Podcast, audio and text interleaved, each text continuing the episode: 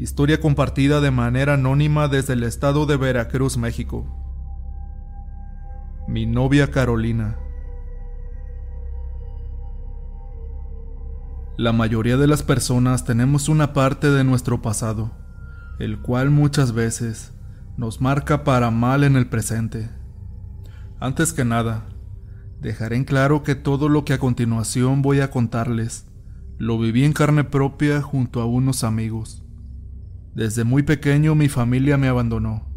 Me crié con padres adoptivos, una pareja de maestros, originarios del estado de Veracruz. Ellos me dieron una vida digna y en paz. No éramos ricos, pero jamás me faltó nada. Siempre tuve su cariño y atención. A la edad de 10 años ellos me dijeron toda la verdad.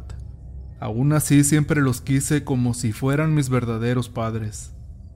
Mi vida era muy tranquila, hasta finalizar los estudios del bachillerato. Tenía 18 años y quería estudiar psicología. Todo iba bien, hasta que llegó la fiesta de graduación. Esa noche en la cena, conocí a unas personas que decían venir del estado de Hidalgo. Eran personas que a legua se miraba que eran de buena posición económica. Dijeron ser promotores de una prestigiosa universidad de aquel estado. A varios de los padres de familia que asistieron a la cena de graduación, se les invitaba a conocer el plan de estudios y las aulas de la escuela ofrecían hospedaje y becas accesibles para los que se animaran a inscribirse ahí. Yo tenía la ilusión de seguir estudiando, por lo que entusiasmado al ver que dos de mis mejores amigos se vieron interesados en dicha universidad, opté por decirle a mi papá que también estaba interesado en irme a estudiar a ese lugar. Estas personas eran dos hombres de no más de 35 años cada uno.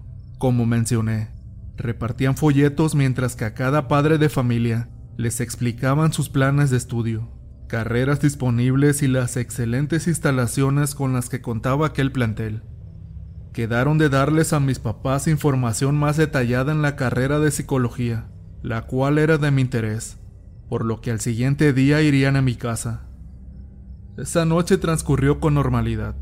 Terminamos la cena, siguió el baile y así concluyó la graduación. Al día siguiente por la mañana, muy puntuales llegaron aquellos dos hombres para detallar todo lo relacionado con la universidad. Esto en caso de que mis papás decidieran que sí me iría a estudiar allá. Al final dos compañeros y yo nos iríamos a Hidalgo a estudiar, aunque hubo también más alumnos que se fueron, pero de otros grupos.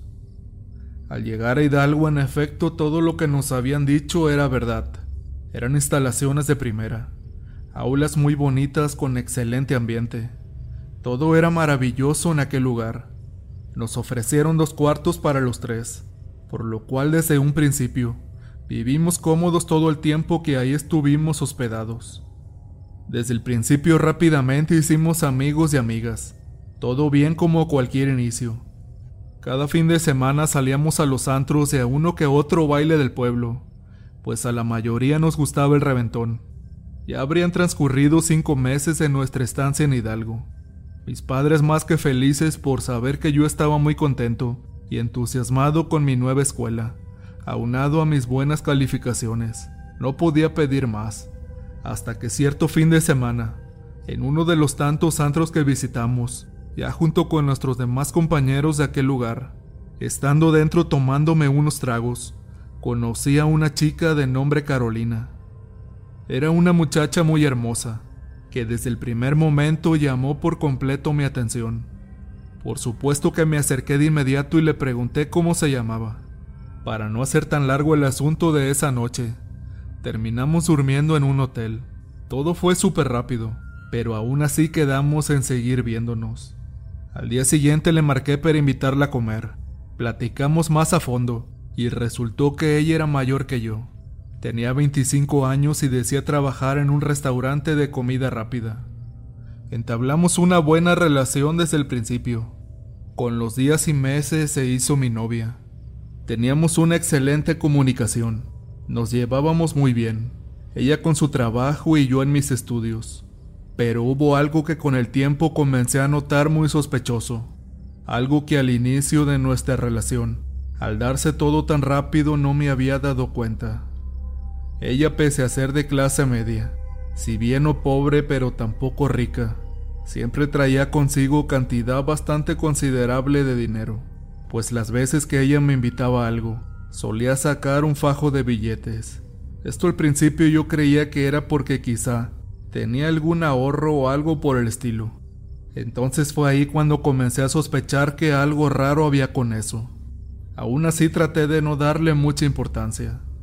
Pero se llegó el día en que ella misma me ofreció ir a una supuesta reunión católica de liberación. A decir verdad, yo nunca había creído en ningún santo o virgen. Era como se dice por ahí, un ateo, pero siempre respetando todas las creencias de las demás personas, por lo que para no verme grosero con ella, le dije que sí, que estaría bien ir a distraerse un poco.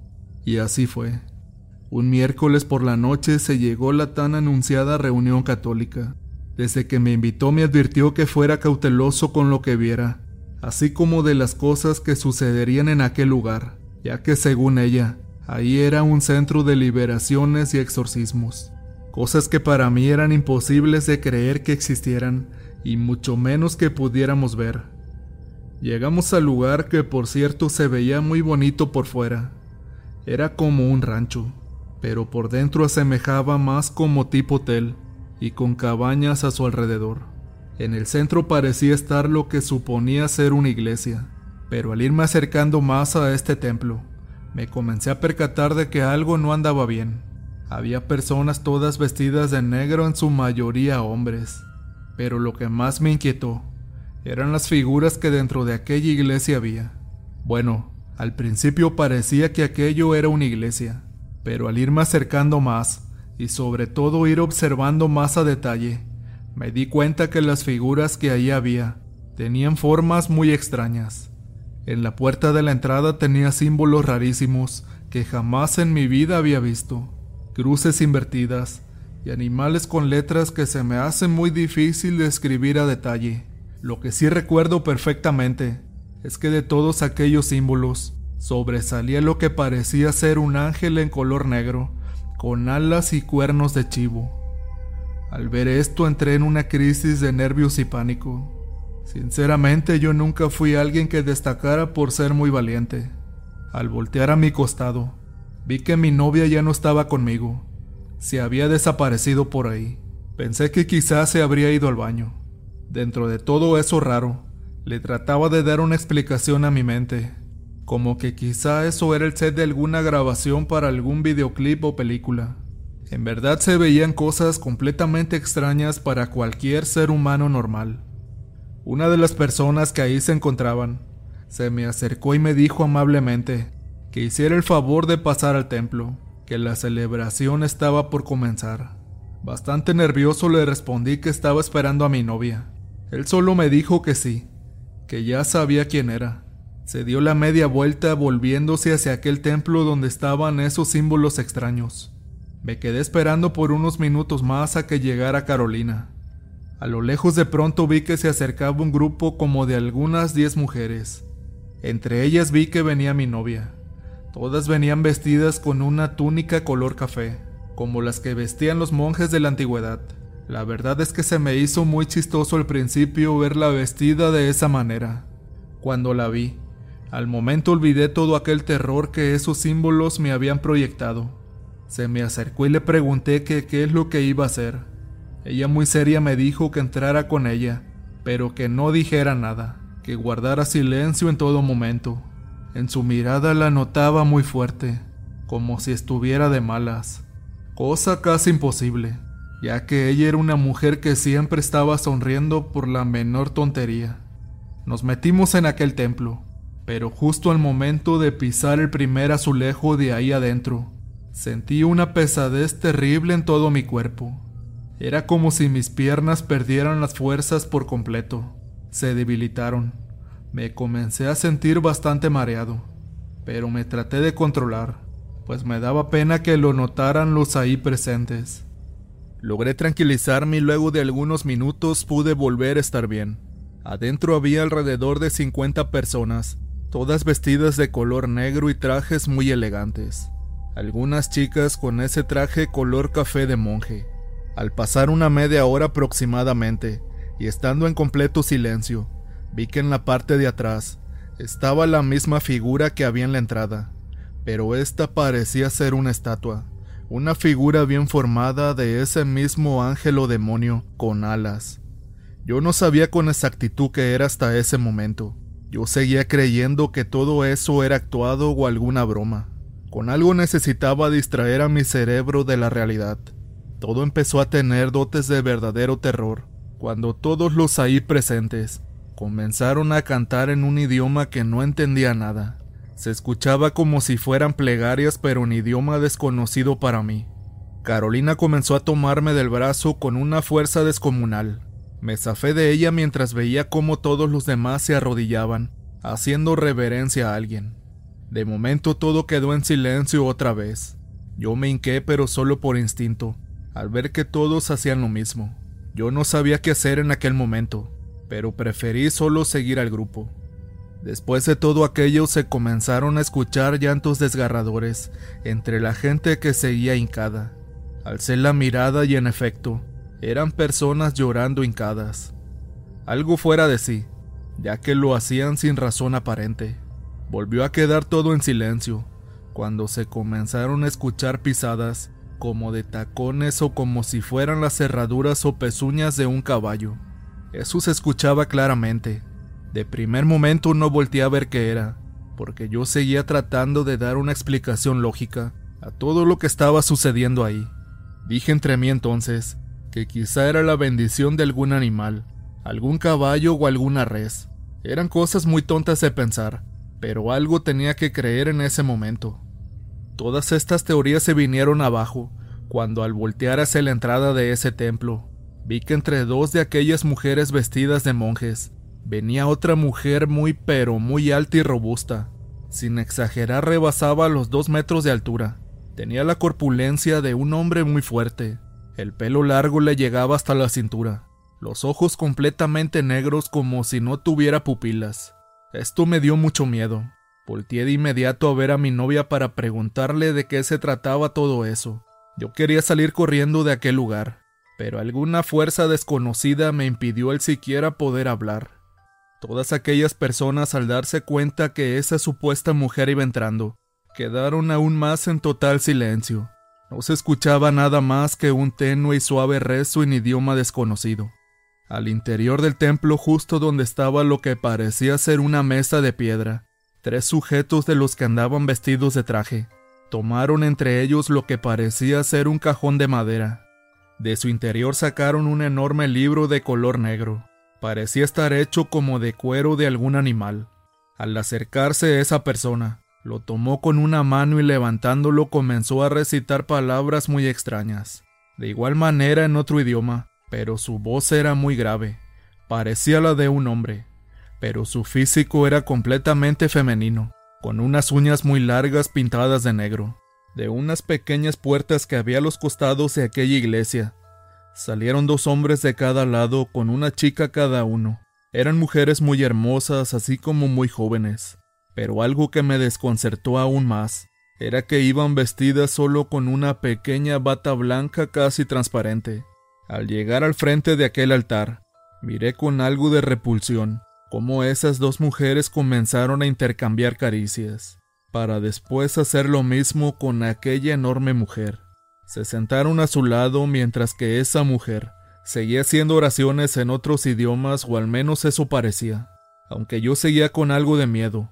Por un momento me entró la locura de querer marcar a la policía y denunciar lo que yo estaba pensando, y era que algún tipo de ritual o sacrificio humano ocurriría ahí. Pero no fue así. Después de una hora aproximadamente, se terminó aquel raro evento. Todas aquellas personas comenzaron a salir de la iglesia, mientras yo buscaba a mi novia entre todos los presentes ahí. Salí afuera donde había unas pequeñas bancas y me senté un rato para ver qué más ocurría. A lo lejos comencé a observar a un pequeño grupo de gente que parecía querer controlar a un hombre que se notaba tenía convulsiones. La curiosidad me venció al ver todo aquel alboroto y me acerqué para ver mejor qué era lo que sucedía. Al estar junto a aquella persona que parecía tener ataques, Me sorprendió mucho que este hombre ahora estaba en el piso con las manos y las piernas pecho tierra. Emitía ruidos muy extraños como si fuera un perro. Los hombros y las piernas las tenía demasiado flexionadas hacia atrás, como si de verdad fuera un animal. Se movía con mucha dificultad en aquella posición, pero parecía realmente ser un perro. Olía a las personas de su alrededor. De momento comenzó a aullar como un lobo. Algo difícil quizá de creer, pero que a decir verdad eran cosas en las que yo nunca había creído y mucho menos visto en persona. Estaba tan desconcertado y muy impresionado, pero a la vez el miedo volvía a apoderarse de mí. Dos de los hombres vestidos de traje se acercaban hacia aquel hombre y sin avisar, acabaron con él. Ahora sí estaba convencido de que eso ya no era para nada normal. Quería salir corriendo de ahí, pero noté que la puerta por donde había entrado estaba cerrada y junto a ella varios hombres que parecían vigilarla. De pronto llegó mi novia ya sin aquel atuendo extraño y me dio un beso. Me dijo que no me preocupara, que yo estaba protegido, que solo no dijera y hiciera nada en contra de esas personas. Me colgó un pequeño amuleto que parecía ser un pedazo de hueso de algún animal. Me dijo que no me lo quitara hasta el amanecer, que ella tenía cosas que hacer y que me vería más tarde. Se volvió a perder entre la tanta gente de aquel lugar, mientras yo seguía atónito y nervioso por todo aquello. Estaba muy seguro de que para nada era un retiro, mucho menos misa ni celebración católica como me lo había hecho creer mi novia. Nada por el estilo. Por el contrario, sabía bien que aquellas personas tenían mucho que ver con cosas del mal. Solo pensaba en mirar los primeros rayos del sol del día. Ansiaba con todas mis fuerzas que amaneciera lo más pronto posible, aunque era un lugar perfectamente alumbrado, y con lámparas por donde quiera. El ambiente era pesado y oscuro. Era inevitable de percibir. Busqué un lugar para estar un poco más alejado de aquello. Al ir caminando pude notar una pequeña cabaña que parecía estar vacía, pero al acercarme más me di cuenta que había personas adentro. Se podía escuchar y observar que platicaban entre ellos. Había una pequeña ventana, y me fue inevitable no querer asomarme por ella. Al hacerlo no podía contener las náuseas que me provocó al ver lo que había ahí adentro. Pude ver que cuatro personas alrededor de una mesa tenían tendido el cuerpo del hombre que anteriormente se posaba en cuatro patas, haciendo ruidos extraños. Lo tenían tendido sin ropa sobre la mesa. Una mujer sostenía en sus manos un cuchillo y un afilador. El miedo me inundó de nuevo. De inmediato me puse en alerta para no ser descubierto por nadie. La mujer comenzó a cortar el cuerpo mientras que las demás personas que estaban ahí con ella parecían disfrutar de la acción. No entendía realmente el fin de todo aquello. Se me hacía algo tan vil y macabro. En un momento de pronto sentí que tocaron mi hombro y me ponían la mano sobre la boca. Me imaginé que mi fin había llegado, o que algo me harían, pero solo escuché unas tenues palabras al oído que me decían no deberías tomarte tan en serio todo esto. Las personas cometen errores, los cuales muchas veces pagan con la vida. Asentí con la cabeza, pero al voltear, no era nadie. Solo sentí un fuerte olor a putrefacción que invadió el lugar. Me retiré de ahí de inmediato. Estaba decidido a buscar una salida a costa de lo que fuera. Temía ahora por mi vida, pese a que Carolina me había dicho que estaba protegido. Ya no creía en nada ni en nadie de todos los que estaban en aquel lugar. Lo único que quería era irme de ahí. Intenté pedir ayuda por celular, pero este ya se había descargado. No tenía comunicación con nadie y estaba prácticamente a merced de aquellas personas. Al seguir caminando por el lugar decidí ir por la parte de atrás, buscando alguna parte de la barda que estuviera a mi alcance para poderla brincar. Comencé entonces de pronto a observar que en medio de algunos arbustos Salían dos personas. Al mirarme solo me dieron las buenas noches.